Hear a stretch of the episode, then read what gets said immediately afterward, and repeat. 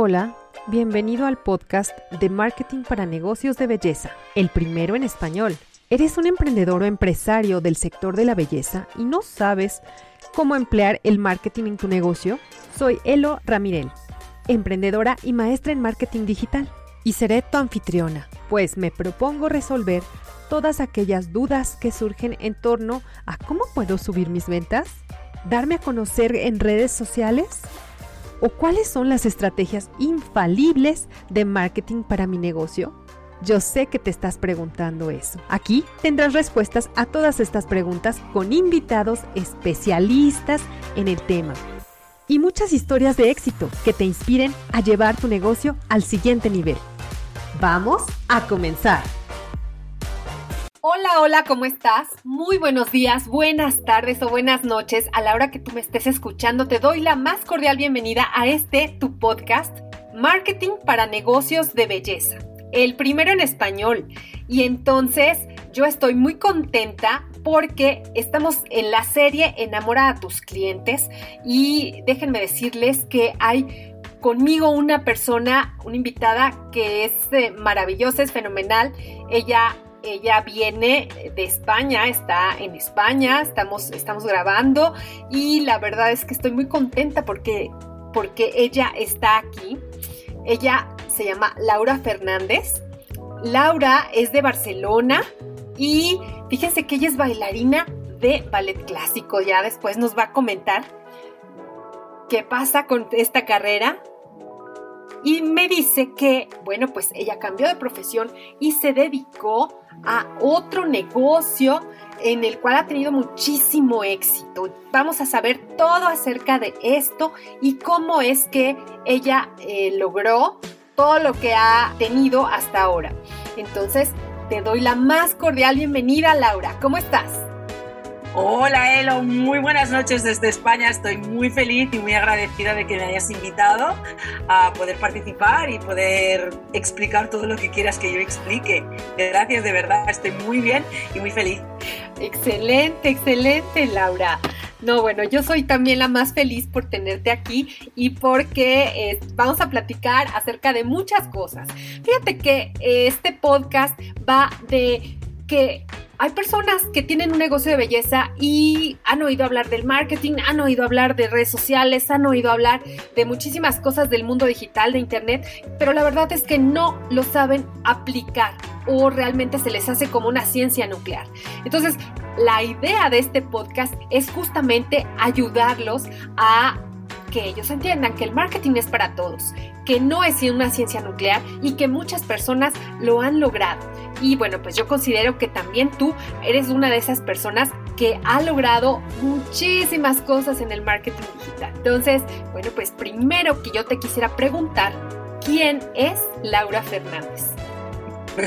Pues me encanta que hables de esto porque luego ya más adelante te explico, ¿no? Pero ¿quién soy yo? Bueno, pues soy una mujer de 50 y casi 55 años porque el mes que viene en marzo hago 55. Yo siempre explico mi historia de una manera muy sencilla. Desde muy, muy, muy pequeña, desde que yo tengo uso de razón, tuve un sueño muy claro. Yo quería ser bailarina de ballet clásico. ¿Por qué? No lo sé. Porque en mi casa no había nadie que se dedicara a la danza, ni al arte, ni nada. Es verdad que les gustaba mucho el arte, pero nadie se dedicaba al arte. Y por algún motivo, pues yo lo tenía muy metido en mi cabeza y yo hice todo, absolutamente todo. Puse todo mi enfoque, mi vida, mis sueños, mi pensamiento, mis acciones, todo era totalmente 100% enfocado a conseguir mm, ese sueño. Y a los 16 años me fui a vivir a Inglaterra, gracias a que mis padres, por, supuesto, pues me lo permitieron hacer. Me fui a vivir yo sola a Inglaterra para estudiar en una escuela de alto rendimiento para mejorar mis habilidades como bailarina y porque allí había un abanico más grande de posibilidades que aquí en España. Y a los 19, pues eh, conseguí mi primer contrato como bailarina profesional en Austria y estuve bailando durante bastantes años. Pero desgraciadamente la vida de un profesional, de un bailarín profesional, como cualquier otro deportista de alto rendimiento, eh, puede llegar a ser muy limitada. Primera, que normalmente es corta en el tiempo, pero además yo tuve una lesión, como muchos otros bailarines, en el pie que después de varias operaciones tuve que dejar de bailar profesionalmente. Y por tanto me encontré a una edad muy temprana, pero que había hecho ya muchas cosas en la que tuve que reinventarme y hacer todo tipo de cosas, ¿no? Entonces, la vida me llevó pues al mundo tradicional, a buscar eh, emprender yo por mí misma, mm, gastar mucho dinero en el emprendimiento y no tener resultados, económicamente pues arruinarme, al mismo tiempo pues pasé el proceso de la vida de casarme, tener hijos, luego llegó un divorcio después de 14 años de, matrimonio, sí, en el que yo además nunca pensé que eso me pasaría a mí, pero pasó, mis hijos eran muy pequeños y, y allí digamos que empezó de verdad un momento de inflexión en mi vida. Empecé a hacerme muchas preguntas a mí misma. Oye, oye Laura, perdón que te interrumpa, pero a ver, tú cuando eras niña, ¿desde qué edad tú querías ser bailarina? Yo desde que me acuerde, mi madre me explica que cuando yo tenía como cinco años, yo me pasaba el día haciendo ver que bailaba, porque yo en verdad no sabía bailar. Nunca había ido a una escuela de danza, nunca había visto ni siquiera ballet en, la televisión. Pero me pasaba el día pues con música y bailando y ponía la mesa en casa y la ponía bailando, iba por la calle y bailaba. Y al final un día mi madre me dijo, Laura, he visto una escuela de ballet aquí al lado de casa, ¿quieres que te apunte para que lo pruebes? Y el curso ya había empezado. Y yo recuerdo perfectamente ese día, yo le dije, sí, sí, sí, por supuesto. Y yo recuerdo el día que entré en esa escuela. Y todavía hoy por hoy me acuerdo del olor de la madera, de ver a todas las niñas ahí con el mismo color del maillot, con la cinta, el moño hecho. Y cuando entré noté algo dentro de mi corazón que dije, ya está. Eso es lo que yo quiero. Aquí quiero. A partir de aquel día le dije a mi madre, yo voy a ser bailarina de ballet. Oye, ¿y qué se siente alcanzar tu sueño a una edad tan temprana? Tú me dices de 16 años, eras una chiquilla. ¿No? Y ya habías logrado ese sueño. ¿Qué, qué sentiste en ese momento? Es difícil de explicar, ¿eh? Es un poco difícil porque es un montón de emociones eh, mezcladas que además las vives a una edad. Yo siempre digo que mm, yo lo hice sin darme cuenta. Es decir, lo hice de una manera totalmente naif. Lo hice de una manera inconsciente. Porque como cuando eres niño está bien, es, es, aceptable que sueñes y que pienses y que juegues a, hacer tus sueños realidad, nadie me decía que yo no podía hacerlo, todo lo contrario. Y entonces yo lo hice de una manera que no me di cuenta. Cuando ya empecé a ser un poco más adulta, yo recuerdo una vez estando en Inglaterra, y es un día que tengo muy grabado en mi cabeza, que con una amiga mía, que ella era de allí, eh, estaba en un autobús y hacía un día precioso, que en Londres no es tan fácil, realmente el, tiempo ahí no es muy bueno. Y era un día que hacía mucho sol y tal. Y por algún motivo yo sentí como algo dentro de mí que me embriagó y le dije a mi, a mi amiga, ¿sabes qué? Soy una persona increíblemente feliz y muy afortunada porque estoy cumpliendo un sueño que he querido hacer toda mi vida y que sé que hay mucha gente, pero fue ahí como que de repente me hice consciente de lo que había conseguido hasta aquel momento yo no era nada consciente, yo simplemente me dejaba llevar por el entusiasmo, por la emoción, por lo que hacía, todos mis amigos eran lo mismo, todos teníamos los mismos sueños. Es decir, fue de una manera, yo siempre digo, fue de una manera como naif, inconsciente. Pero la emoción es, es, es, increíble, no, no es muy descriptible, es, tienes que sentirlo. Tienes que sentirlo. Y aquí en México decimos que te cayó el 20, en ese momento te, te, te diste cuenta que ya lo habías logrado, ¿no? Y, seguro que, esa emoción pues te duró todos esos años que tuviste esos contratos y estuviste bailando y demás. Ahora, tú dices que, bueno, cambiaste de, modo de vivir porque tuviste una lesión. O sea, eran algunos de los riesgos que tenía pues esa profesión, ¿no? Que es eh, el baile. Ahora, ¿qué sentiste cuando pues tuviste que hacerlo por eh, causas de fuerza mayor. ¿Y con qué te quedas? Bueno, eh, ahí hay una parte que siempre es la que menos me gusta explicar, porque es la más negativa, digamos, de mi historia, ¿no? Pero, pero es real y es verdad. O sea, mm, fue una lesión progresiva, fue una lesión en la que me dolía, fui al médico, eh, hice un tipo de tratamientos, pasé por una operación, seguí, continué, no acababa de... Y al final en la cuarta operación yo recuerdo que yo tenía unas fotos mías bailando, que de hecho ya te las compartiré si quieres compartirlas con la gente para que sepan quién soy o cómo lo hacía. Yo me acuerdo que tenía unas fotos mías bailando y en el médico yo le enseñé esas fotos y le dije al médico, oiga, en esta última operación que usted dice que me va a hacer, con todo esto que quiere hacerme, con este injerto y todas estas cosas que me tienes que hacer, yo voy a poder volver otra vez a hacer esto. Y recuerdo que él miró la foto y me dijo, hombre, Laura, da igual, porque eso tampoco eres tú. Y yo le dije, no, perdone, esta soy yo hace dos o tres años. Entonces, yo voy a poder volver a hacer esto. Y yo recuerdo preguntar eso muy consciente de decir, no sé si quieres escuchar la respuesta, pero necesitaba hacer esa pregunta. Y recuerdo que él me dijo, no, definitivamente no, eso tú no lo vas a poder volver a hacer. Y entonces fue como, Algo como que se metió muy dentro de mí, ¿no? Y entonces dije, ok, ahora ya lo sé, ahora lo puedo aceptar, procesar y ya veremos a ver cómo sigo adelante.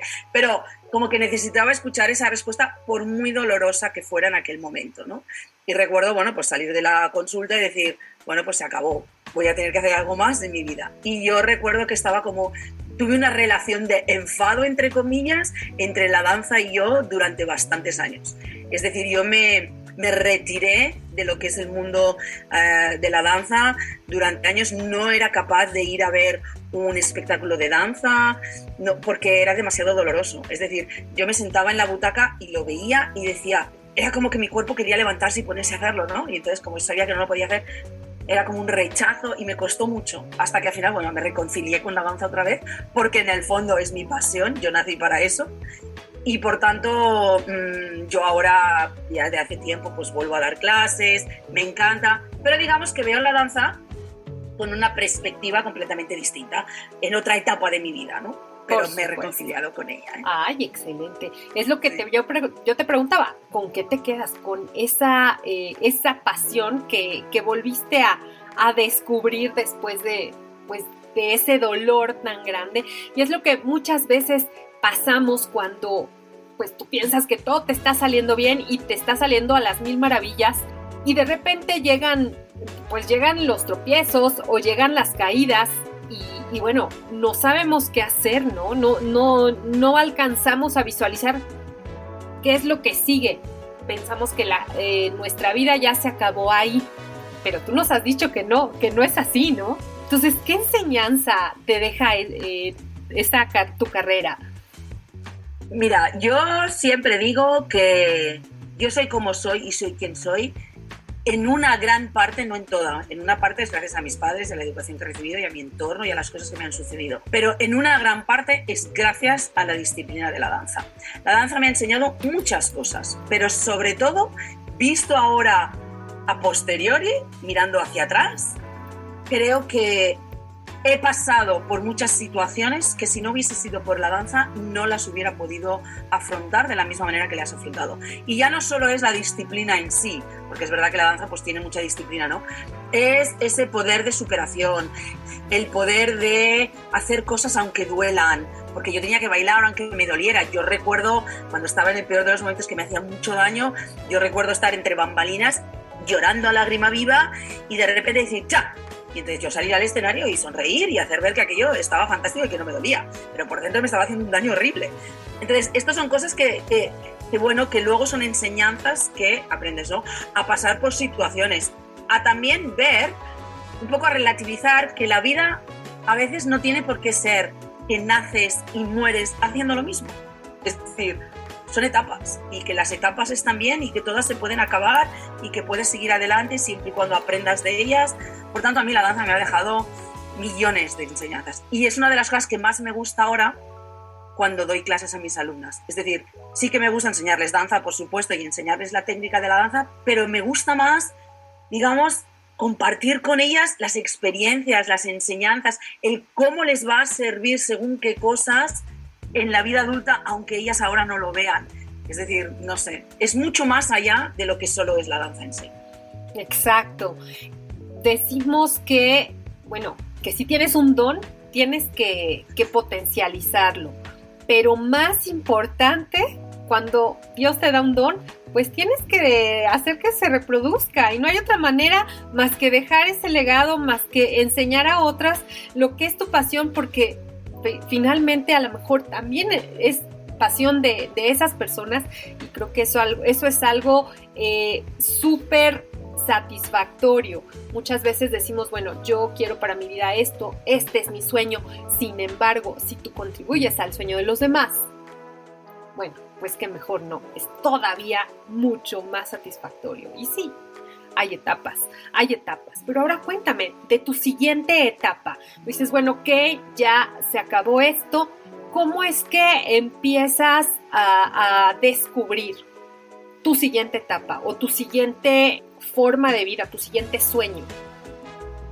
Bueno, pasé por mucho, o sea, desde que tuve que dejar de bailar profesionalmente hasta que empecé con todo mi nuevo tema de network marketing y a todo lo que me dedico ahora, eh, pasó un periodo de tiempo bastante largo en el que tuve un poco como que primero curarme, primero procesar, luego curarme, luego estar como estabilizada y luego reinventarme, ¿no? Entonces, entre medio de todo esto, pues eh, viví eso, viví la etapa de, casarme, viví la etapa de ser madre, mm, viví la etapa de divorciarme, viví la etapa de reencontrarme con el amor de mi vida de ahora. Y en cuanto a lo que es la vida laboral, digamos, pues eso, mm, intenté emprender, eh, no me funcionó, trabajé para terceros, trabajé para una empresa, mm, yo nunca había trabajado en una empresa, pero aprendí, aprendí a usar ordenadores, aprendí a, dedicarme a las ventas o aprendí a utilizar lo que, lo que tenía, que por ejemplo era el idioma, era mi inglés, y eso me abrió muchas puertas y por tanto, bueno, aprendí, aprendí a vivir en el mundo normal, en el mundo real que yo desconocía, ¿no? Pero es verdad que estuve un tiempo, bastante tiempo como perdida. Es decir, no sabía muy bien quién era. Y en el momento en el que llegó mi divorcio, que fue como, como otro, yo tengo como, como bofetones en mi, ¿no? O cachetadas, como decís en México, en, mi, en mi vida, que son los que me han hecho, que creo que le pasa a todo el mundo. Te duelen en aquel momento, pero son los que luego te impulsan hacia adelante, ¿no? Una fue la lesión, otra fue mi divorcio. Llegó en un momento en el que era como, ¿cómo puede ser que esto me esté pasando a mí? Sí, yo nunca había pensado que yo me iba a divorciar y que yo no iba a tener la vida tradicional, que mis hijos serían mayores y tal, ¿no? Y entonces mi divorcio me dejó muy, muy, muy, muy desestabilizada, económicamente, financieramente, emocionalmente. Es decir, yo estuve un tiempo fatal.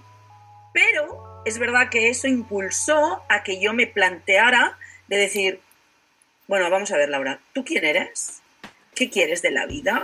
¿Qué esperas? ¿Y qué pasó con la Laura, la Laura que eras cuando eras joven? Esa que involuntariamente se pasaba el día soñando y que no le importaba que la gente no entendiera que quisiera ser bailarina, no le importaba nada. Es decir, ¿qué ha pasado contigo? ¿no? Y tuve que volver a buscar a esa Laura interior. Lo hice a través de mucha lectura, de crecimiento personal y todo. Y siempre dicen que cuando uno está preparado, la gente correcta aparece o tu mentor aparece, ¿no? Y entonces apareció el network marketing, apareció esta oportunidad de negocio para mí de una manera muy inesperada y al principio no entendía nada, pero hay algo dentro de mí que de la misma manera que algo dentro de mí sin saber por qué quería ser bailarina, en aquel momento mi corazón me dijo, estabas pidiendo algo, ahí tienes ese algo, aunque no lo entiendas, tú di que sí y ya llegará el momento de entenderlo. Y así es como, como empecé. Excelente, ay, Laura, es que has dicho cosas súper interesantes, súper interesantes y creo que es algo muy importante recalcar, que todo en la vida no te va a salir bien y que si algo te sale mal, no quiere decir que te tengas que rendir y te tengas que, pues no sé, ponerte a llorar y, ya eh, no salir de tu casa, etcétera, etcétera, etcétera. Te puede ir fatal, pero de eso eso te va a servir como un escalón para ir más allá. Y, justo eso creo que es lo más, lo más importante eh, de todo lo que has, has comentado en este momento, el ayudar a las personas. Y yo sé que el network marketing es una profesión también, porque también tienes que, que leer, también tienes que estudiar y tienes que tener como muchísimas más habilidades, ¿no? Ahora, ¿cómo es que tú comenzaste en este, eh, en este negocio del network marketing? Pero además, ¿cómo es que tú ayudas a las personas? O sea, ¿cómo transmites esa eh, pasión que, en, un momento dado era incipiente? O sea, apenas empezaba a surgir. Bueno, como he dicho, llegó a mi vida a través de una amiga mía y de una manera totalmente inesperada. Es decir, yo no conocía network marketing, yo no entendía este modelo de negocio, yo venía del mundo tradicional, yo había montado una franquicia en la que había invertido muchísimo dinero que luego no funcionó y por tanto lo perdí. Y lo debía, de hecho todavía lo debo, se lo debo al banco. Y entonces al llegar esto no entendía muy bien y además llegó en un momento en el que entonces las redes sociales pues no existían porque hace más de 10 años ahora ya que, que empezamos este negocio pero como digo, había alguna llamada dentro de mí que me decía, sigue ahí porque, porque es esto, es esto y entenderás el porqué algún día y, verás el cómo, ¿no? Y, al principio pues lo hacíamos de manera tradicional, lo que es el network marketing, ¿no? Lo que, lo que te enseñan, haz demostraciones de tu producto, habla de tu producto. Y es cierto, y que quizás hay una parte mínima que no, pero yo creo que el 90% de las personas que empezamos con este negocio, empezamos porque queremos ganar dinero porque lo queremos transformar en nuestro método de vida, porque no tenemos dinero y necesitamos generar un ingreso, o porque queremos generar un ingreso extra, lo que sea, pero tiene que ver con generar ingresos, porque, porque es así. Lo que pasa que es verdad que una de las grandezas del network marketing es que es un abanico gigantesco de oportunidades a muchas otras cosas. Entonces, durante el primer año, pues lo estuvimos haciendo pues como aprendimos y como sabíamos y, lo hacíamos eso pues en el comedor de nuestra casa, invitábamos a gente, le explicábamos el plan de compensación, le explicábamos el producto, se enamoraban, a, a mí me, me enamoró el producto porque la franquicia que yo había montado era una franquicia de un centro de adelgazamiento y un spa, balneario urbano. Y por tanto yo recibía al cabo del día en mi balneario, en mi centro de estética, recibía como cuatro o cinco comerciales cada día que venían a venderme el mejor producto del mundo. Es decir, el mío es fantástico y maravilloso. Por tanto, cuando a mí me enseñaron el producto, por supuesto lo primero que hice es, ya, un producto más, ¿no? Pero cuando me lo enseñaron, me lo demostraron y yo lo empecé a utilizar, es cuando de verdad vi unos resultados que dije, wow, esto es increíble. Y al ver el potencial del producto en el mercado en el que estábamos, más todo lo que había detrás, dije, esto es algo muy serio y esto es algo muy importante y voy a ponerle mucha atención. Además tuve la suerte de que eh, justo cuando empezamos este negocio empezó había un evento aquí en Barcelona, la ciudad donde yo vivo, mm, donde vinieron muchos líderes americanos y yo, tanto yo como Javier, mi pareja, que estamos haciendo el negocio juntos, los dos habíamos estudiado en el mismo colegio, en un colegio americano aquí en Barcelona. Por tanto, tenemos como mucha cultura y mucha eh, predisposición a todo este mundo anglosajón, ¿no? Claro, cuando vinieron esta gente y potenciaron esta motivación y tal, dijimos, wow, aquí hay algo muy poderoso del cual nosotros nos estamos perdiendo. Y entonces apareció, ese año nos presentaron a uno de nuestros líderes que vino a España eh, desde Hawái y él es un gran mentor porque él es segunda generación de Napoleón Hill y él empezó a explicarnos todo lo que es la filosofía del éxito del libro Piense hágase rico. Y ahí es donde de repente se abrió una nueva visión para mí de lo que es de verdad el network marketing. Y ahí es donde empecé otra vez a buscar a esa Laura de antes de, de cuando yo era más pequeña y empecé a volver a soñar, empecé a entender eh, que en esta vida hemos venido para algo más que solo para pasar por la vida, que hemos venido a dejar una huella de legado, de ejemplo, que podemos impactar en muchas personas, que podemos ayudar a muchas personas, no solo con el producto y con el plan de compensación, sino con muchas cosas. Y entonces empecé a entusiasmarme y empecé otra vez a sentir lo que yo sentía como cuando yo era pequeña que quería ser bailarina.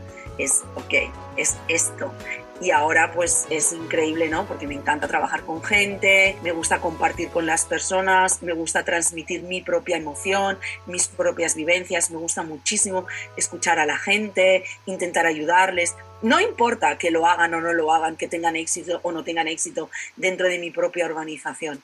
Va mucho más allá de todo esto, ¿no? Y ahí es donde, bueno, empezamos a explosionar y luego llegaron todas las redes sociales, que ya luego hablamos si quieres con más calma del tema y bueno, un poco esa era la historia. ok, sí, definitivamente cuando tú ya estás preparada y bueno, la vida te va preparando, Dios te va preparando para eh, identificar ciertas oportunidades. Entonces, se te presenta la oportunidad y dices, sí, la tomo porque muchas veces se te van presentando oportunidades, pero si tú no estás preparada para ello, y estoy hablando preparada no solamente intelectualmente, con capacitación y demás, sino mentalmente. Eh, quizás emocionalmente es un poquito más difícil, no sé qué, no sé qué tú pienses, pero mentalmente, si ya estás preparada, entonces eh, pasa lo que tú comentas, aparece el mentor o aparece esa oportunidad y entonces la, la descubres, la identificas y la tomas, ¿no? ¿Qué tan importante es, es eso de estar preparada para saber reconocer algo que es una oportunidad? Y hay veces que las oportunidades eh, vienen disfrazadas de problemas. ¿Tú qué piensas de eso? Totalmente, totalmente es así y, y, yo sí creo que hay que estar preparado emocionalmente, aunque a veces es de manera inconsciente. Es decir, las habilidades, todo el mundo, aunque no nos lo creamos, a no ser que tengamos una deficiencia muy grande, todo el mundo está capacitado para aprender las habilidades, sean las que sean. Podemos hacerlo, a no ser que sea algo físico, ¿no? No pero, pero todo el mundo está capacitado para, en mayor o menor medida, más rápido o menos rápido, alcanzar las habilidades. Pero el prepararse emocionalmente y mentalmente, como tú decías, el mental también es más consciente es más racional, es decir, voy a prepararme mentalmente. El emocional es más inconsciente, pero tiene que ver con la espiritualidad también. Y la espiritualidad cada uno la puede entender un poco como quiera, la puedes entender a través de lo que es la religión, a través de Dios o a través del universo, de las energías, cada uno que lo entienda como quiere. Pero si tú dispones tu corazón, tu emoción, tu ser a estar abierto y preparado a algo, ese algo llega, porque te lo dan. Pero para eso tienes que estar preparado, porque si no, como dicen muchas veces, las oportunidades pueden pasar por delante tuyo una o dos veces máximo. Y si no decides pillarlas al vuelo, pues pasarán y no te enterarás. Claro. Y es una pena.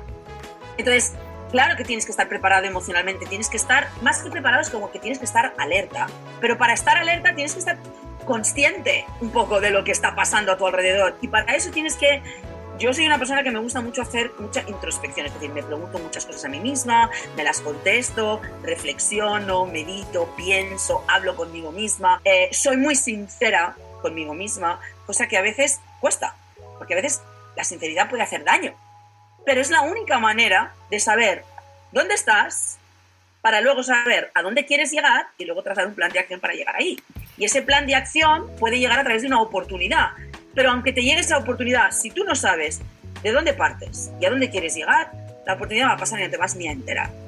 Por tanto, yo gracias al network marketing descubrí cuál es mi misión en la vida, cuál es mi porqué, qué es lo que yo quiero. Trabajo para ello todos los días y incluso ahora avanzando en mi negocio del network marketing aparecen otras cosas que pueden ir ligadas, que se pueden juntar, que se pueden entrelazar y que pueden buscar equilibrios, que no son solo network marketing, pero que veo que están totalmente alineadas a esa misión de vida, a ese porqué, a eso que quiero, ¿no? Y a veces, como nos dice nuestro gran mentor, a veces es, si te vas a la cama y has hecho algún tipo de acción que lleve hacia tu sueño, hacia tu porqué, hacia tu misión de vida, da igual que no hayas ganado ni un céntimo de tu negocio o de ya has, eh, ya está, has hecho ya tu negocio. Es decir, ya has hecho tu oportunidad de negocio, ya has hecho New porque de eso va, es esa misión. Y es la misión de la empresa y, tú estás alineada con esa misión y por tanto todo tiene que estar como muy, muy, muy, muy alineado. Muy alineado, muy alineado también con tu, con tu visión. Es decir, sí, como dices, hay que hacer una introspección para ver exactamente qué es lo que tú quieres porque muchas veces actuamos en consecuencia de lo que otros quieren de nosotros, nuestra familia, nuestro esposo, hijos incluso, y vamos más o menos hacia donde la corriente nos lleve. Y creo que ahí tienes que hacer una pausa y decir, bueno, ¿qué quiero yo? ¿Qué no quiero? Bueno, por lo menos saber qué no quieres. Eso es, creo que es un, un buen inicio, ¿no crees? ¿Sí? Totalmente, totalmente. De hecho, muchos grandes mentores, coaches, líderes siempre dicen esto. Cuando este mentor les pregunta a alguien, ¿qué quieres de la vida? Pero en vez de hacer esta pregunta les dices, ¿qué no quieres de la vida? Y la gente rápidamente contesta eso. Yo tengo claro que no quiero. Entonces cogen, los levantan, los ponen en otra silla y les dicen, ¿qué quieres de la vida? Ah, ahí ya tienen que pensar. ¿Sabes? Ahí es como, ah, mm, bueno, no sé, tengo que pensar. En cambio tenemos muy claro que no queremos. Por tanto, si tenemos muy claro que no queremos, partamos de esa base para luego hacer ese trabajo de decir, vale, sabiendo que esto no lo quiero, ¿qué es lo que quiero? Y escribirlo y detallarlo, ¿no? Exacto, sí, estoy completamente de acuerdo contigo. O sea, que no quieres y después reflexionar y saber qué es lo que quieres. Creo que esa es la fórmula un poco más sencilla que podemos aplicar en cualquier, en cualquier aspecto. Ahora, para un negocio, creo yo que es importante las ventas. Tú lo hablaste hace un momento, pero ¿cuál es tu relación con las ventas? Muchas veces la la relación con las ventas, a veces esa palabra como que nos hace un poquito de ruido, muchas veces ni siquiera, bueno, la quieres evitar. Entonces, para ti, ¿cómo fue tu relación con las ventas y cómo ha cambiado, si es que ha cambiado? Claro, ha cambiado radicalmente, radicalmente, porque yo creo que, excepto las personas que como profesión se dedican a ser comerciales, a las ventas, el resto de personas es una palabra que no nos gusta, porque a todo el mundo nos gusta comprar, pero a nadie nos gusta que nos vendan, ¿no? Y entonces siempre como nos autorreflejamos, decimos, no me gusta hacer lo que no me gusta que me hagan a mí. Y entonces yo me acuerdo que cuando empezamos en este negocio, yo decía, vale, entiendo el producto, cuando la persona que me lo explicaba también era muy nueva y no sabía ni siquiera explicarlo tampoco, ¿no? Y entonces había como esa resistencia y esa cosa que nadie quería decir lo que era, ¿no? Y todo el mundo intentaba como camuflar las palabras. Y entonces yo les decía, a ver, pero vamos a ver, no te entiendo. O sea, entiendo perfectamente que tengo un producto que es muy bueno y lo que tengo que hacer es vender. Y inmediatamente la persona me decía, no, no, no, no, pero tú olvídate de esto, no tienes que dedicarte a la venta, primero tienes que dedicarte a la recomendación, esto era lo primero que me decían, ¿no? Y luego me decían, y luego tienes que enfocarte en lo que es la construcción de negocio. Y yo decía, ya, pero ¿qué quiere decir? Porque no entiendo. Es, si tengo que ganar dinero sobre el consumo del producto, tengo que vender. Y entonces bueno, a la larga entendí que claro que son ventas, pero es que al final todo el mundo nos dedicamos a la venta. Porque si tú vas, yo qué sé, si te quieres comprar algo, incluso cuando haces de comprador, te estás vendiendo a ti mismo. Si yo me quiero comprar un piso, me voy a tener que vender al que me vende el piso como persona para poder conseguir un mejor trato, que me ayude más que a otras personas. Es decir, el 100% del día todos nos estamos vendiendo a nosotros mismos. Pero en cambio le tenemos un miedo y una resistencia a la venta, ¿no? Entonces llegó un momento en el que entendí y dejé de utilizar la palabra recomendar, camuflar la palabra... No, no, no, no. Escucha, esto es un modelo de negocio en el que te pagan por diferentes motivos. Una, te pagan por la venta del producto. Enamórate del producto y lo podrás recomendar y vender de la mejor manera posible y además hay estrategias para poderlo vender. Y por otro lado, te van a pagar por la construcción del negocio, es decir, por buscar a muchas personas alrededor del mundo que quieran vender producto. Es así de simple. Todo lo demás para mí es como camuflarlo, hacer ver que sí, que no. Y esto lo único que crea al final es una desconfianza de la industria del multinivel. Y creo que esto es un flaco error que nos hacemos todos. Claro, claro. Sí, definitivo. Ah, creo que hay, que hay que ser lo más honesto y lo más transparente posible. Y obviamente hay mucha gente que, que a la venta sí le tiene cierto, cierto respeto, pero como tú dices, siempre estamos vendiendo. Todo el tiempo. Seas consciente o no. Entonces, cuando tú tienes un negocio de belleza o cuando tú tienes una empresa, ¿sí? Por supuesto, la sangre de un negocio, pues son las ventas. Si no tienes ventas, no hay negocio, es un hobby, tal cual. ¿Cómo ves eso?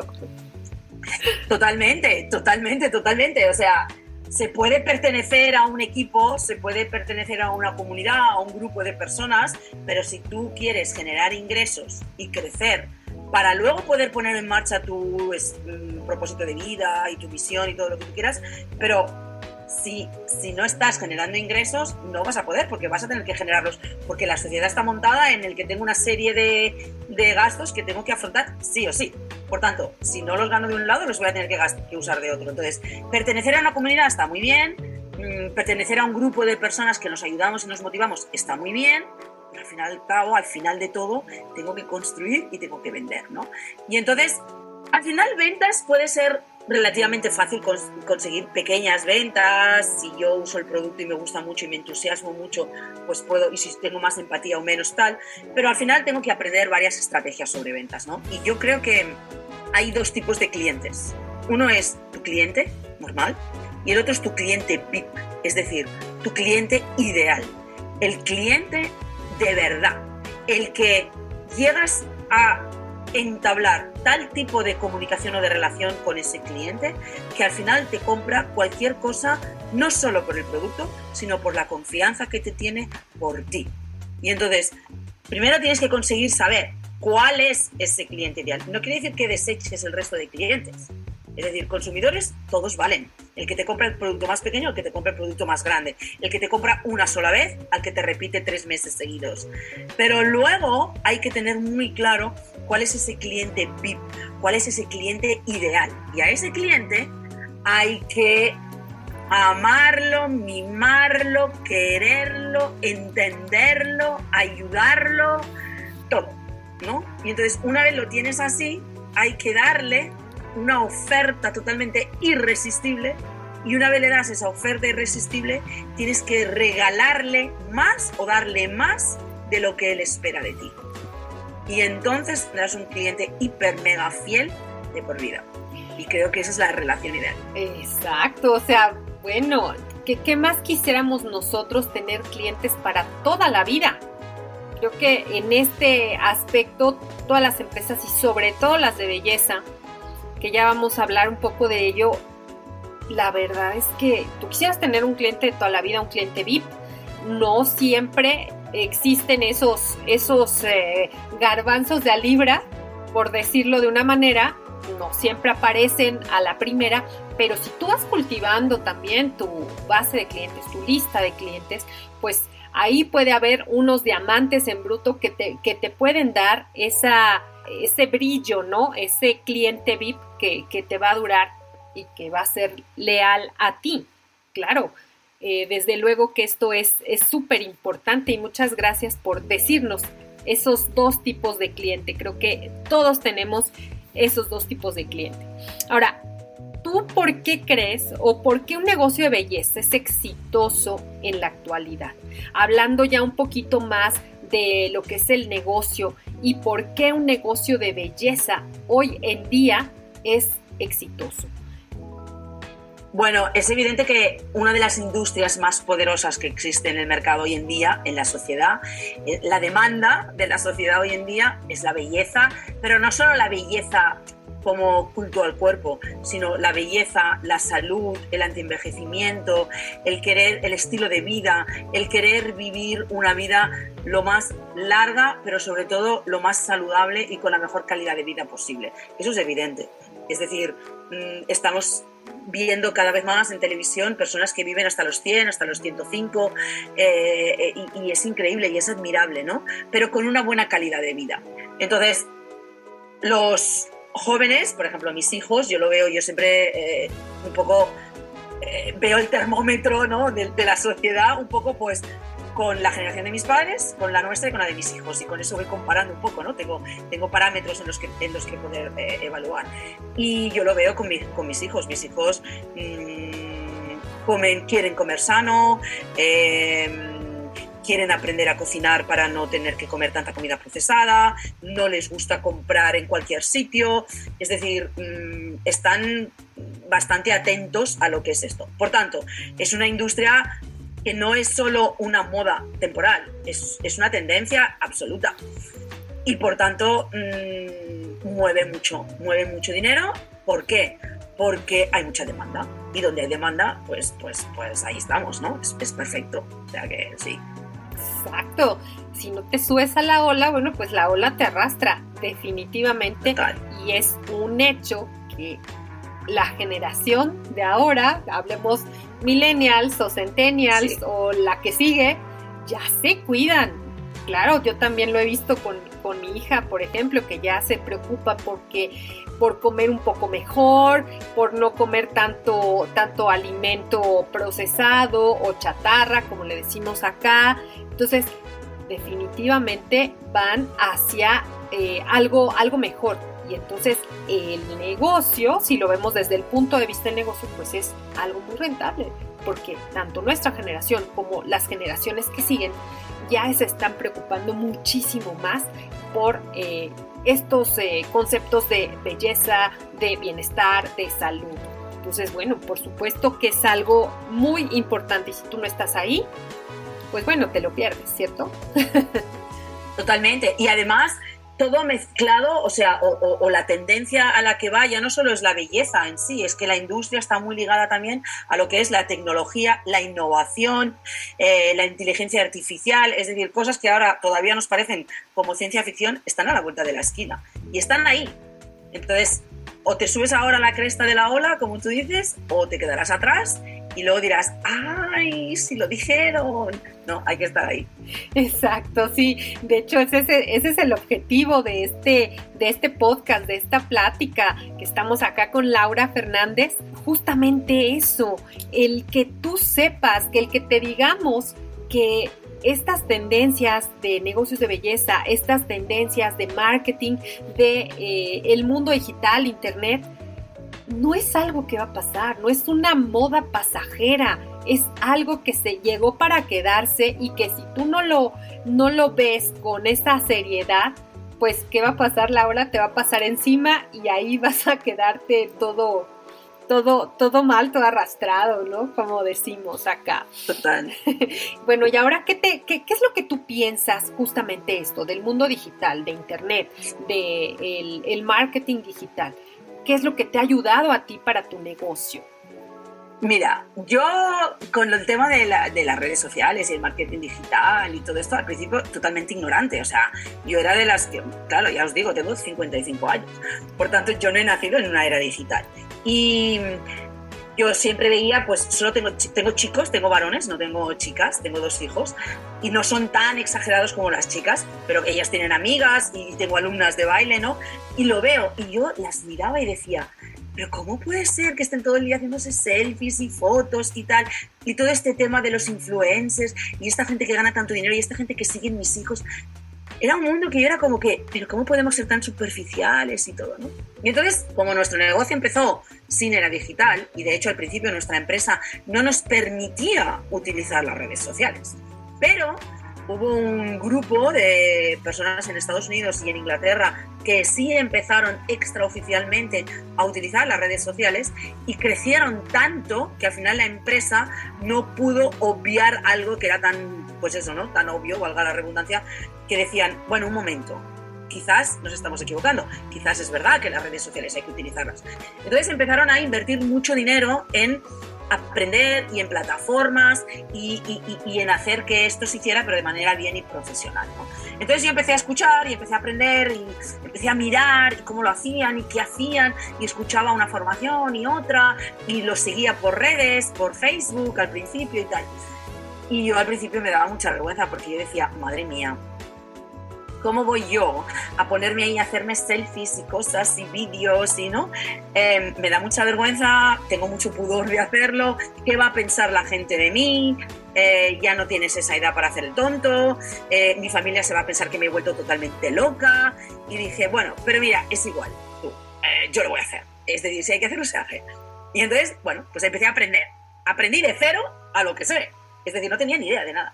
Y entonces empecé, y entonces empecé a hacerme algún selfie así como muy tímido. El primer día que hice un live casi me muero del horror.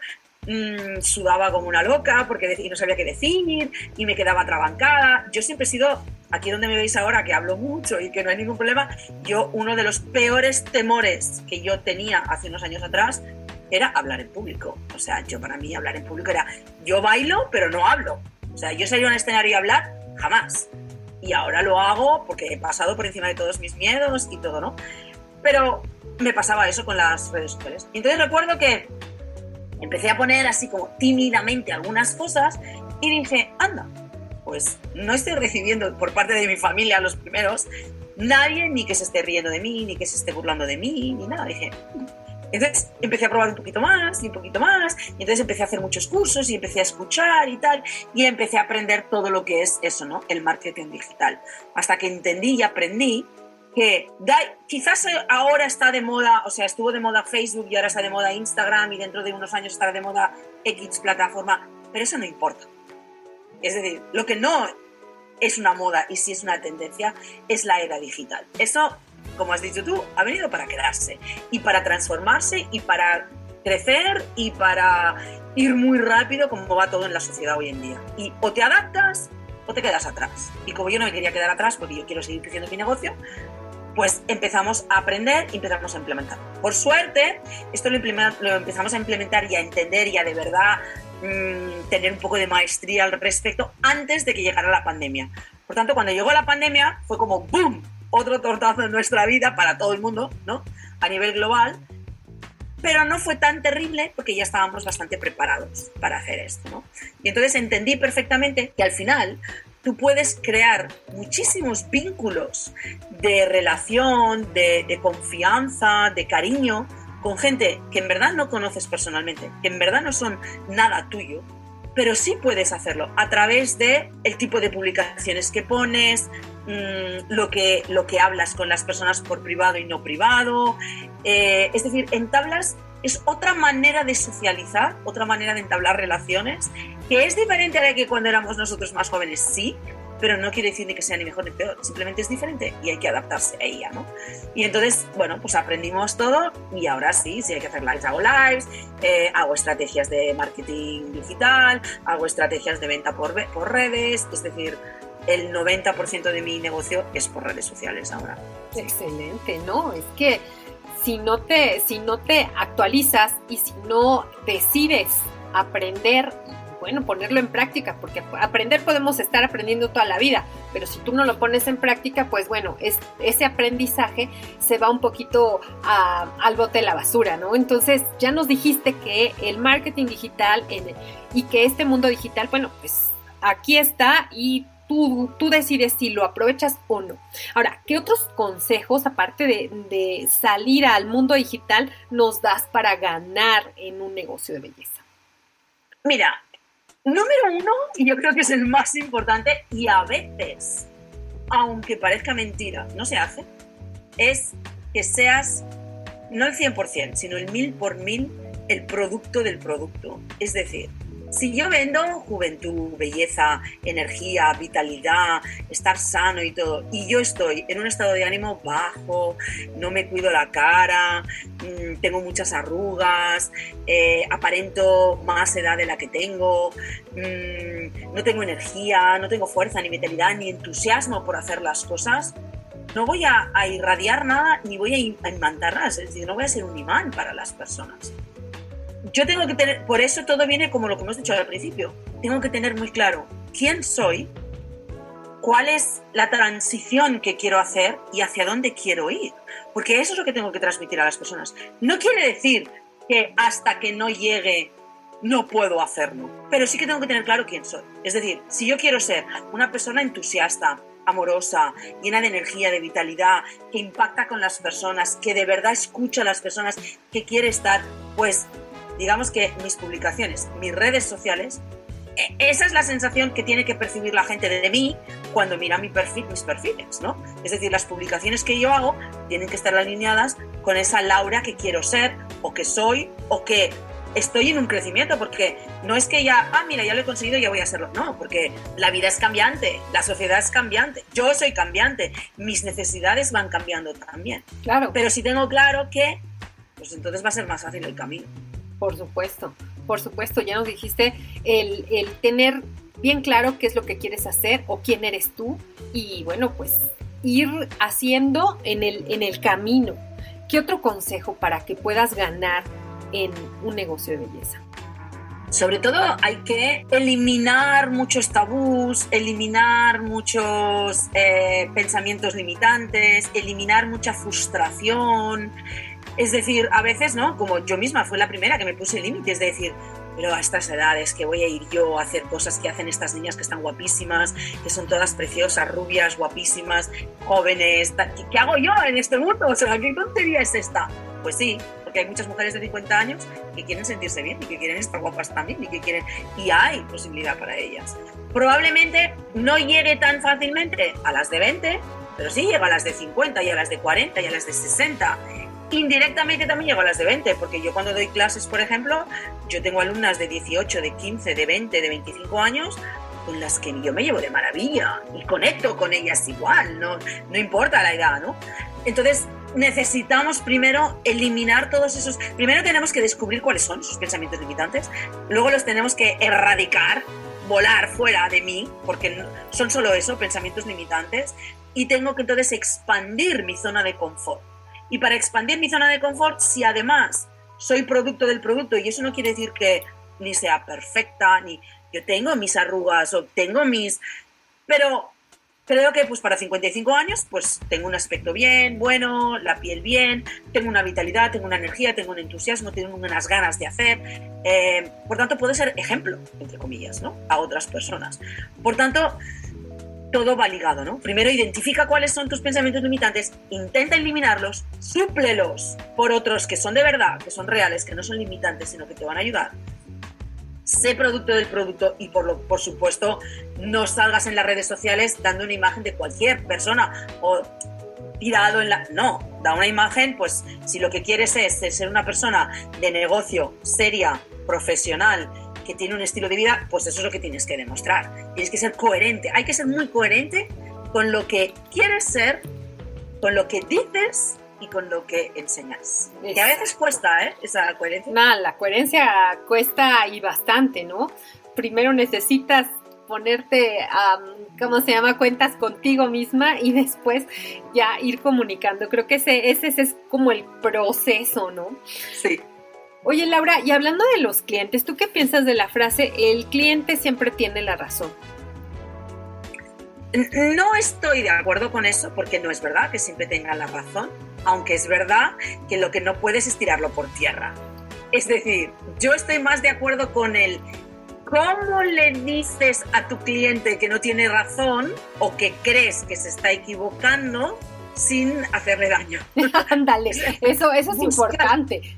Buscar esa asertividad es más importante que el de si tiene la razón. Es decir, darle la razón porque sí, tampoco.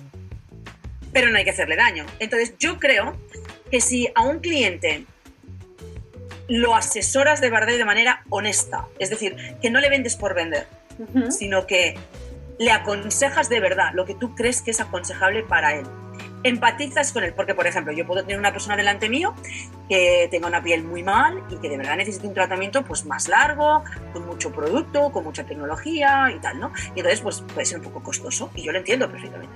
Entonces, yo, mi deber, ¿cuál es? Mi deber es asesorarlo, asesorarlo de verdad, sinceramente, y decir, mira, yo creo que con tu tipo de piel, con tu tipo de problemática, deberías hacer esto, esto, esto, esto, esto. Y esto vale X. Ahora, yo entiendo que si me estás diciendo, pero yo ahora no puedo, tal y cual, entonces vamos a ir por partes. Entonces, si de verdad eres sincero con esa persona y le dices, ok, entonces, dime, de todos los problemas que tienes, ¿cuál es la prioridad número uno?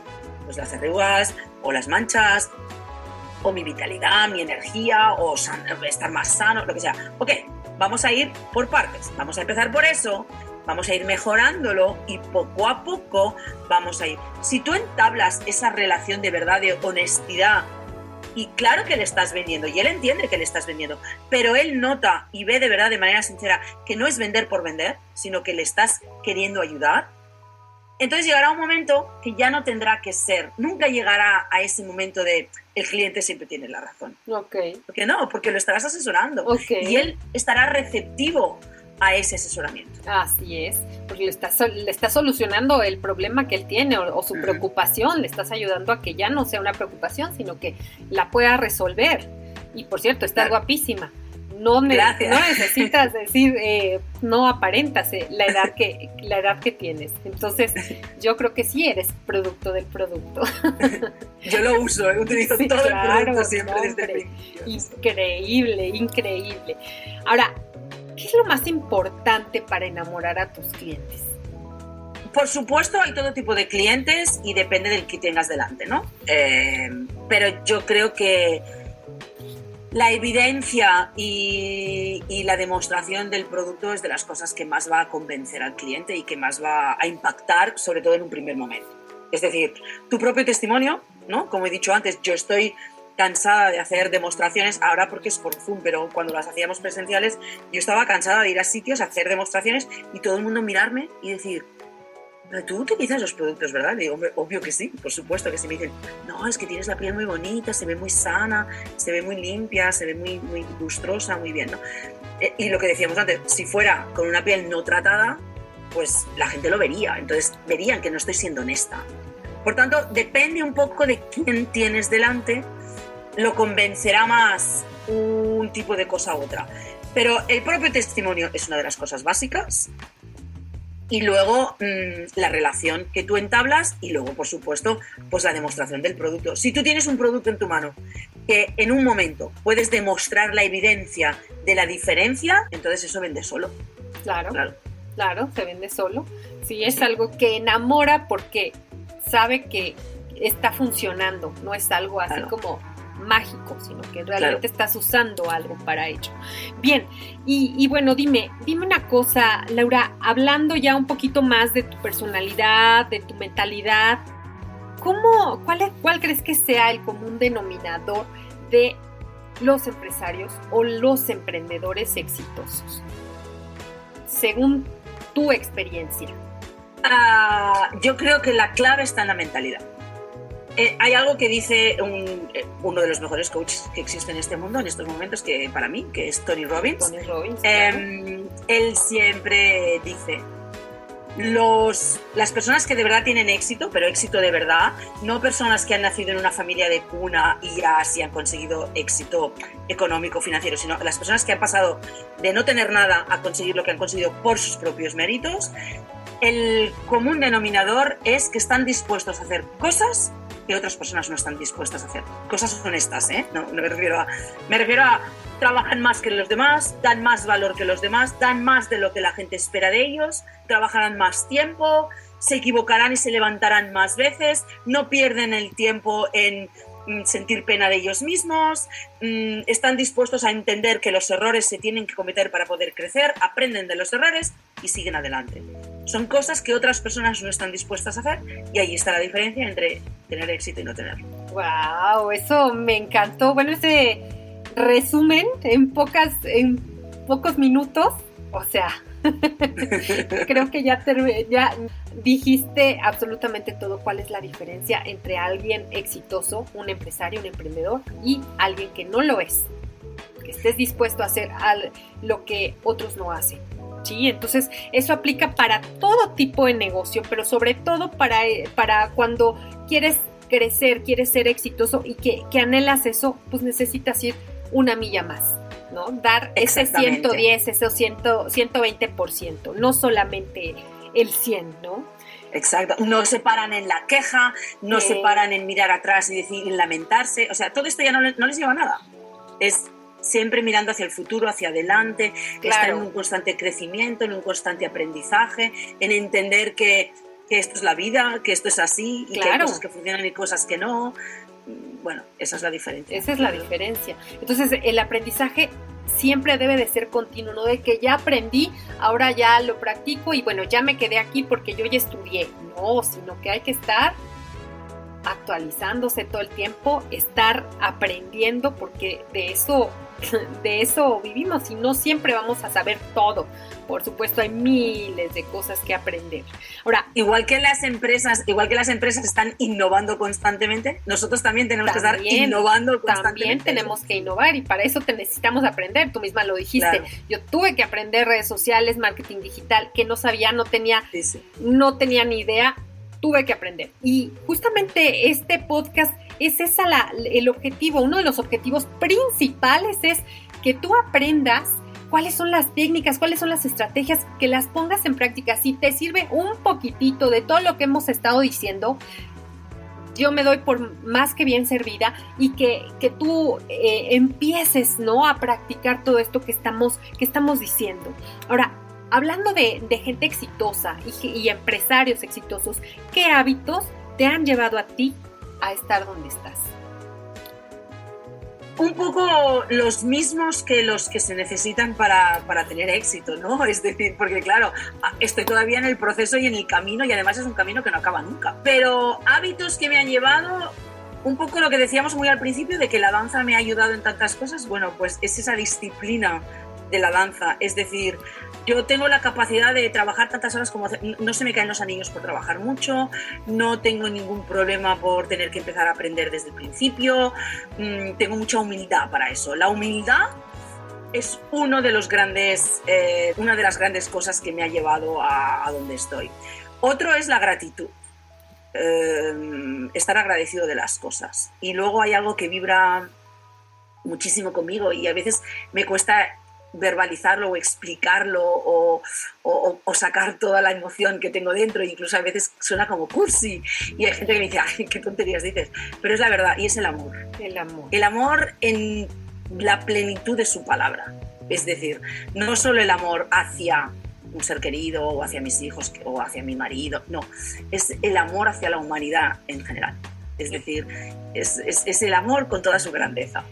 Desearle lo mejor a los demás Es siempre querer estar allí, ayudar, eh, lo que a veces la gente que te dice, ay, pero es que pareces tonta de tanto que, incluso a veces mis hijos, ¿no? que ya son mayores, uno tiene casi 25 años, y a veces me dice, mamá, es que parece mentira, tío, es que a veces no tiene, ¿no? He pasado por etapas en las que no tengo ni casi ni para comer, y todo y así, estás pensando en ayudar a la gente. Y le digo, ya, pero es que eso es la esencia, no, no, no, no sé explicarlo, es decir... Claro, ese es el amor. Es el dar. Es el dar. Ese es el amor en su plenitud. Y hay veces que me dicen, no, pero es que si quieres tanto tu gente. No, no, no, no. Eh, el amor no se acaba. El amor no se llena.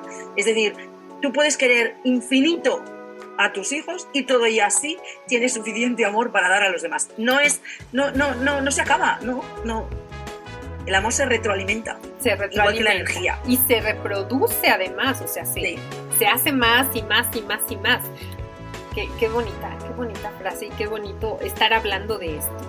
Ahora, a Laura, ¿cómo la defines? Define a Laura con tres palabras. Eso es algo que me cuesta mucho, ¿eh? cuesta mucho definirnos a nosotros mismos. Sí. Porque además tenemos también esa creencia ¿no? del tema de la humildad y de todas esas cosas que van ¿no? con la educación. Pero a mí me gusta definirme a mí misma como una mujer entusiasta y amante de la vida, eh, una persona feliz y, una persona, eso, que soy empresaria, madre y persona. Y básicamente a mí me gusta que la gente piense en mí como una persona feliz, entusiasta, llena de energía, de vitalidad, que esas personas que cuando estás a su lado irradian felicidad, amor, simpatía, buen rollo que decimos claro, sí, sí, sí. Y yo conozco a una, a una paisana tuya, eh, la psicóloga Marian Rojas, de que dice que son personas vitamina. ¿No? Esas personas que realmente te irradian, te, te, contagian de su energía, de su entusiasmo, ese tipo de personas son con las que nos tenemos que juntar. Digamos que el lado opuesto de las que te chupan la energía, ¿no? Eso, exactamente. A mí me gusta ser, exactamente. Ser estar ahí, sí. Ay, perfecto. Así es como me defino o como me gustaría. Eso. Oye, y dime una cosa, ¿cómo es que tú conjugas esos tres roles de los que tú nos hablaste? Sea, mamá, empresaria, esposa, maestra de, danza. ¿Cómo, ¿Cómo lo compaginas? Bueno, mm, digamos que logísticamente mm, con agenda, digamos. Eh, si uno se levanta pronto por la mañana y tiene las cosas bien planificadas, pues hay tiempo. La vida, en verdad, todo eso es que no tengo tiempo. A veces perdemos mucho el tiempo. ¿eh? Cuando uno tiene una buena organización logística, bien. Esto logísticamente. Eh, emocionalmente, digamos, yo creo que la mejor manera es porque estoy muy alineada con lo que soy y con lo que quiero. Y por tanto, fluye, digamos. Es decir, cuando yo doy clase, como he explicado antes, al mismo tiempo que explico técnicas de danza y, corrijo eh, técnicamente que si la pierna así, que si el cuerpo así, que si la pirueta así, ya está. Em, indirectamente, constantemente estoy pensando en cómo puedo ayudar a esa persona emocionalmente, eh, ¿no? Y cuando hago mi negocio de multinivel, lo mismo. Es decir, vale, sí, este producto te va a ayudar, pero ¿cómo puedo apoyarte yo para que tú mejores como ser humano? Entonces, como eso lo tengo tan metido intrínseco dentro de mí, es tanto mi esencia, lo tengo tan alineado con todo, que al final todas las facetas se juntan como un puzzle y por tanto pasa de manera orgánica. Siempre lo consigo, ¿eh? Pero estoy en el camino, digamos, en el proceso de que todo en sí es un puzzle. Hay momentos de frustración, hay momentos en que me enfado, hay momentos en que con mis hijos pues me enfado, hay momentos, por supuesto, porque todos somos humanos. Pero en un conjunto, visto así como de lejos, creo que es, es como una manera holística de vivir que sea muy coherente con tu ser. La coherencia nuevamente. Sí que es cierto que la coherencia te da esa, eh, digamos que esa certeza de saber lo que tienes que hacer o a qué tienes que, darle prioridad y a qué no tanto, ¿no? Exacto. Creo que ahí está, ahí está el, el meollo del asunto, el punto clave. Ahora, ¿algún lema que tú tengas que te, que te identifique o que te guste y por qué? Bueno, hay una frase muchas veces al principio además de este negocio, mucha gente me preguntaba, porque no me acuerdo para qué, me decían, eh, dime alguna frase que te represente. Y yo siempre digo la misma, nunca dejes que nadie jamás robe tus sueños. Porque yo tuve la suerte de que mis padres no robaron mi sueño aún sin entender por qué me quería dedicar a la danza, por qué no quería estudiar, por qué me quería ir a vivir fuera, por qué me quería sacrificar como me sacrifiqué, por qué, ¿no? Me decían, es que no lo entiendo pues todo y así me apoyaron en mi sueño y me lo dejaron hacer realidad. Por tanto, yo hago lo mismo con mis hijos, porque tengo que ser también coherente con ello. Y alguna vez mi hijo pequeño me lo ha recordado, porque mi hijo pequeño alguna vez, que alguna vez ha dicho alguna cosa rara, he dicho, ¿pero qué dices? Y me dice, mamá, tienes toda la razón, tienes toda la razón. O sea, me vuelvo a poner en mi sitio porque tiene toda la razón. Es decir, nunca dejes que nadie, nunca jamás robe tu sueño. Ni siquiera tú como persona, porque a veces nosotros mismos somos los primeros que nos robamos nuestros propios sueños, porque tenemos derecho a soñar y tenemos derecho a probar y a intentar hacerlo realidad. Exacto. No, sí que es muy cierto, es muy cierto. No, no dejar que, que nadie, ni tú misma, robe, robe tus sueños. Es, es una certeza, justamente.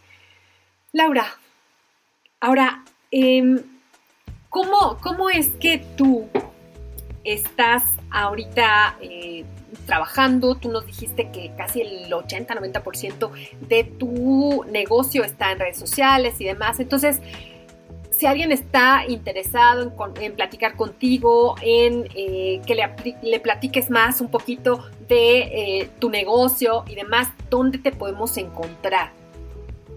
Pues yo básicamente utilizo dos redes sociales, pero como que ya tengo una edad, eh, todavía estoy más metida en lo que es Facebook. Entonces a mí me puedes encontrar como Laura Fernández o Laura Fertutu, porque ya sabes que en España mantenemos los dos apellidos, Fernández sí, Tutusaus, es mi apellido. Entonces yo juego con el Laura Fertutu que mucha gente se piensa que Tutu es por el tutú del ballet y no, es por mi apellido, Tutu Ah, ok. Porque, Laura Fernández hay muchas, porque Fernández es un apellido muy común en España y en Latinoamérica, pero Tutu Saus es un apellido mucho más eh, raro y entonces hay muy pocos. Entonces me podéis ver en, en Facebook por Laura Fertutu y en eh, Instagram también, Laura Fertutu barra baja. Ay, excelente. excelente. Y se pueden poner en contacto conmigo y encantada de hablar con ellos. no, yo encantada también de hablar contigo, de que nos hayas compartido toda esta experiencia, todo este cúmulo de enseñanzas y sobre todo de, de saber que algo que necesitas para ser exitoso, que todos queremos el éxito y muchas veces lo relacionamos con el éxito financiero, pero no es nada más eso, sino es el éxito también emocional, el éxito eh, afectivo, etcétera, etcétera, etcétera. Y tú nos has dado infinidad, muchísima luz en ese sentido. Y te agradezco demasiado, Laura, el que hayas estado con nosotros. ¿Algo más que quieras compartir? Em, yo quiero agradecerte a ti sobre todo que hayas pensado en mí, que me hayas invitado. Me encanta poder compartir, porque eso es parte de mi misión de vida, es inspirar al máximo de personas para aportar mi granito de arena para construir un mundo mejor. Esa es mi misión de vida y, y, mi porqué, ¿no? Y entonces se puede hacer de muchas maneras y una de ellas pues es compartiendo las experiencias propias, ¿no? Lo que sí que me gustaría decirle a la gente que va en parte con, con todo esto de inspirar, es que, entendamos que no seamos tan duros con nosotros mismos, que a veces la educación que hemos recibido, el entorno en el que vivimos, los medios de comunicación, las redes sociales incluso, eh, muchas cosas, la presión de la sociedad, eh, nos hace que nos castiguemos mucho a nosotros mismos y que seamos demasiado duros con nosotros mismos y tenemos que entender que todos estamos en este mundo y que todos son etapas y que es un proceso y que tenemos que aprender y que tenemos que darnos el tiempo y permitirnos el equivocarnos y volver a hacer y el fracasar, pero no como tal, sino para aprender de ello, de los errores y el ver la vida de una manera distinta el tener calma, el tener paz interior, el, estar tranquilos, poder estar entusiasmados con la vida, con el amor, con las personas, con la humanidad, el permitir que hay gente y el entender que hay gente que se va a equivocar, que te va a hacer daño, a veces queriendo y a veces sin querer, y que no pasa nada. Y bueno, todo ese proceso de que nos lo permitamos y que no seamos sobre todo tan duros con nosotros mismos. Qué bonito pensamiento, muchísimas gracias Laura. Muchísimas gracias. Yo eh, agradezco también el que hayas estado aquí y espero que eh, pues todas las personas estén escuchando esto hasta el final porque el final es lo mejor. Muchísimas gracias. Gracias, Laura por estar aquí. Muchísimas gracias a ti y gracias a todos los que han estado o que van a escuchar. Claro que sí, claro que sí. Muchas gracias. Que estén bien. Chao. Gracias por tu atención. Si te gustó, regálame 5 estrellas en Spotify o Apple Podcast. Es todo por ahora. Y hasta la próxima semana con más de marketing para negocios de belleza. Te invito a que reflexiones y elijas lo que vas a aplicar hoy. Pero, si quieres empezar a crecer tu negocio, déjame ayudarte con marketing, publicidad, marketing de contenido o marca personal. Envíame un correo a info.eloramirel.com. Reserva tu lugar y ponte en acción. No pierdas más tiempo. Recuerda que tu mejor oportunidad fue ayer. Tu segunda oportunidad es hoy. ¡Chao!